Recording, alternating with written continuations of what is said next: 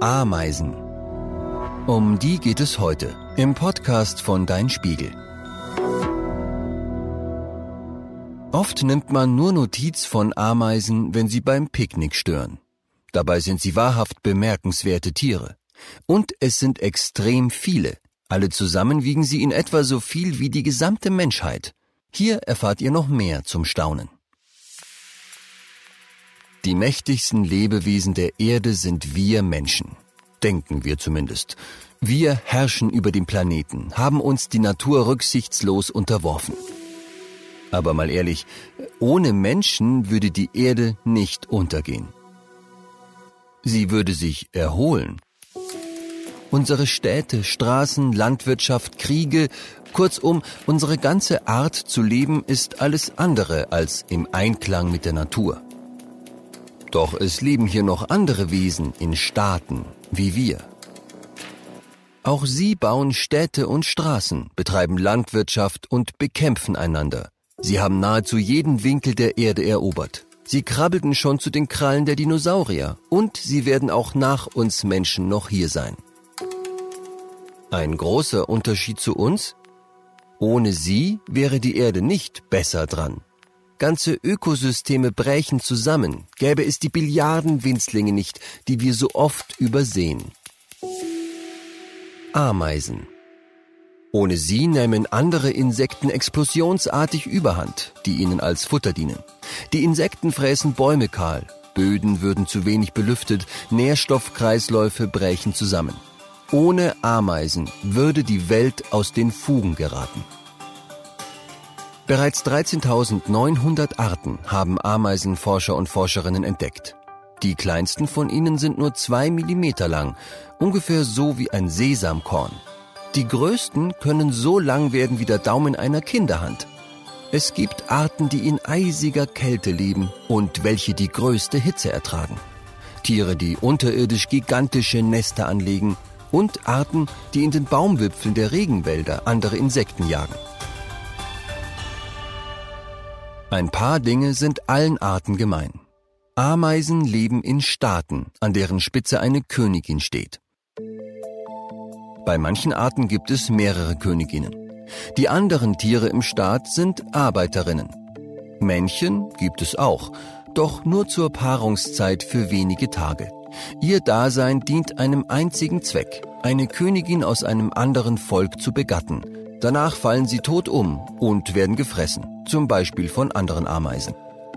Auch eine Ameisenkönigin hat bloß einen einzigen Begattungsakt in ihrem Leben. Doch sie stirbt nicht im Anschluss, sondern gründet einen Staat. Auf dem Hochzeitsflug paart sie sich mit einem Männchen und sammelt Spermien in einer Samentasche. Sie reichen für ein ganzes Leben. Das kann schon mal 30 Jahre dauern. Enorm lang für ein so kleines Tier. Bis zu 150 Millionen Eier legen die Königinnen mancher Arten in dieser Zeit.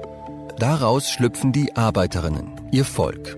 Ein Staat besteht also aus lauter Schwestern, die alle dieselbe Mutter haben, die Ameisenkönigin. Die Königin verbringt nach dem Hochzeitsflug ihr Leben im Bau und legt Eier.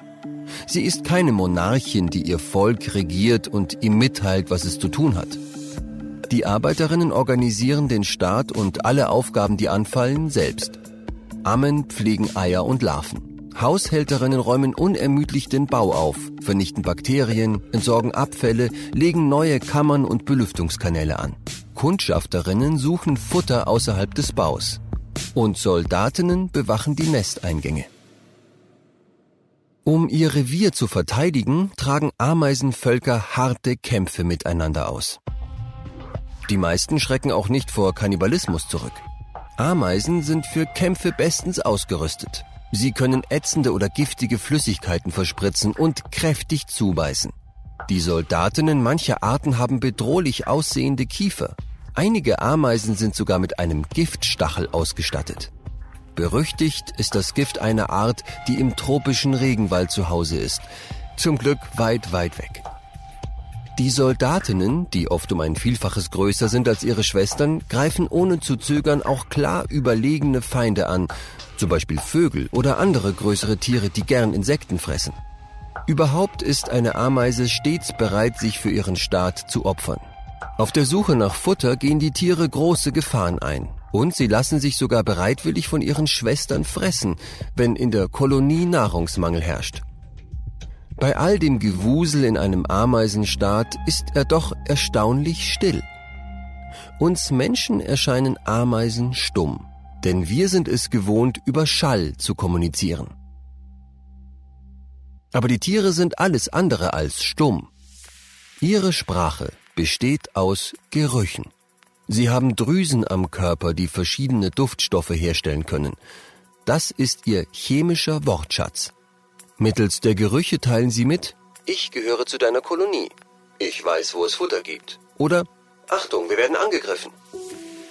Außerdem erkennen sie am Duft, welche Aufgabe sie im Staat erfüllen. Ob ihr Gegenüber Königin, Larve oder Arbeiterin ist, ob es im Außendienst oder im Bau arbeitet. Auch das gegenseitige Berühren mit den Fühlern dient der Verständigung. Hat eine Ameise zum Beispiel eine tolle Futterquelle gefunden und will ihre Schwestern davon probieren lassen, trommelt sie ihr auf den Kopf und wirkt eine Kostprobe hervor. Ameisen haben Facettenaugen. Damit sehen sie keine Bilder, die mit dem vergleichbar wären, was unsere Linsenaugen erkennen können. Das stört im Nest aber nicht weiter. Dort ist es sowieso finster, Sehkraft ist nutzlos.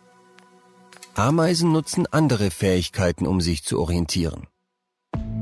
Mit ihren Sinnen nehmen sie Temperatur, Luftfeuchtigkeit und den Gehalt an Kohlendioxid wahr. So wissen sie, wo sie sich im Bau befinden, denn jeder Bereich hat andere physikalische und chemische Eigenschaften. Ob ein Gang im Nest nach oben oder unten führt, erkennen die Ameisen ebenfalls. Ihr schwere Sinn verrät ihnen, in welche Richtung ihr kleiner Körper durch die Erdanziehung gedrückt wird. Außerhalb des Baus nutzen sie ein unsichtbares Straßennetz. Sie markieren den Weg, indem sie mit dem Hinterleib immer wieder in regelmäßigen Abständen den Boden berühren und dabei eine winzige Menge Duft abgeben.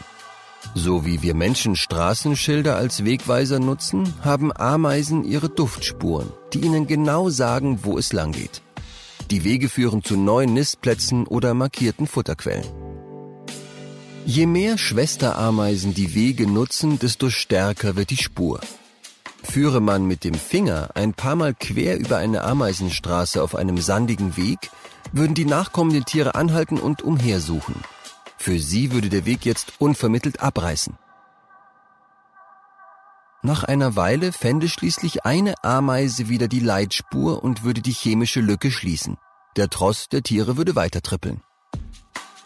Außerdem verwenden viele Ameisen die Sonne als Kompass. Ja, wirklich. Die Tiere sind in der Lage, mittels der Sonne zurück zu ihrem Nest zu finden. Je nach Tageszeit laufen sie in einem passenden Winkel zur Sonne, der sie wieder zum Nest führt. Diese Fähigkeit ist vor allem für Wüstenameisen unverzichtbar, denn dort ist die Landschaft gleichförmig und in der Hitze würde eine gelegte Duftspur verdampfen. Dass die Sonne selbst über den Himmel wandert und bei der Rückreise der Tiere längst woanders steht als zu Beginn der Futtersuche, ist für Ameisen kein Problem. Sie finden ihren Weg. Von solchen Supersinnen können Menschen nur träumen.